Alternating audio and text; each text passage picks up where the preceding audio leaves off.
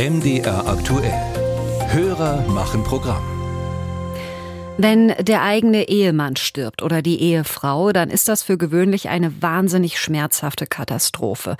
Umso besser, wenn man sich in so einer Situation nicht auch noch Sorgen ums Geld machen muss. Dafür sorgen soll die Witwenrente. Heißt, ein Teil der Rente des oder der Verstorbenen geht auf die hinterbliebene Person über. Aber Achtung, auch für die Witwenrente sind Kranken- und Pflegeversicherungsbeiträge fällig.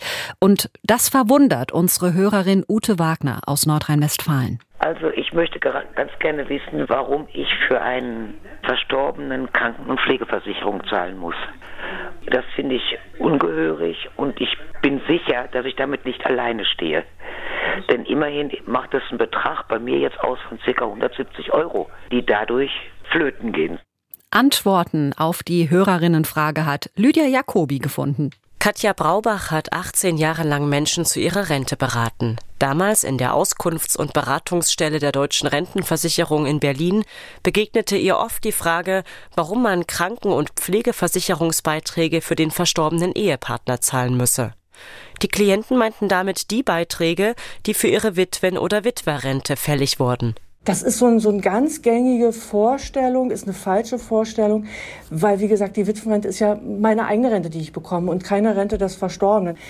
Das kriegt man aber auch ganz schwer raus aus den Leuten. Also ich kann mich da an viele, viele Diskussionen erinnern, wo wir versucht haben, das klarzumachen, das ist jetzt ihre Rente, sie bekommt die Rente, die bekommt ja nicht ihr Mann, der ist ja schon seit zehn Jahren tot und sie müssen für sich Krankenversicherungsbeiträge zahlen. Heute ist Katja Braubach Sprecherin der Deutschen Rentenversicherung. Sie erklärt, die Witwenrente berechnet sich aus den Ansprüchen des verstorbenen Ehepartners. Davon können Hinterbliebene bis zu 55 Prozent bekommen.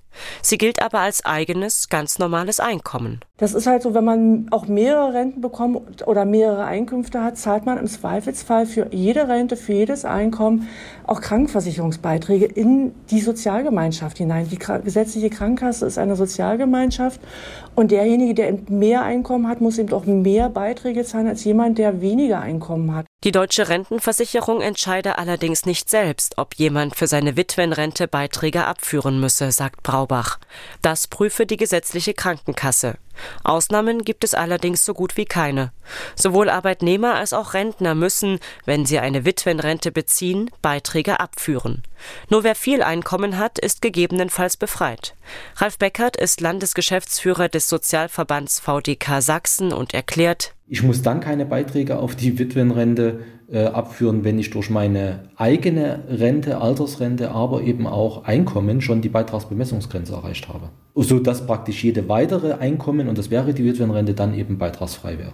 Ralf Beckert hält dieses System grundsätzlich für gerecht. Weil wir als Verband die Notwendigkeit einer gesicherten Finanzierung der Kranken- und Pflegeversicherung sehen und jeder eben im Rahmen seiner finanziellen Leistungsfähigkeit entsprechend die Beiträge auch abführen sollte. Das beinhaltet eben auch die Witwenrente. Aber zur Stärkung der Solidargemeinschaft insgesamt äh, sehen wir, dass eben alle einzahlen müssten in die gesetzliche Kranken- und Pflegeversicherung. Also auch Beamte, Selbstständige oder anderweitig Privatversicherte.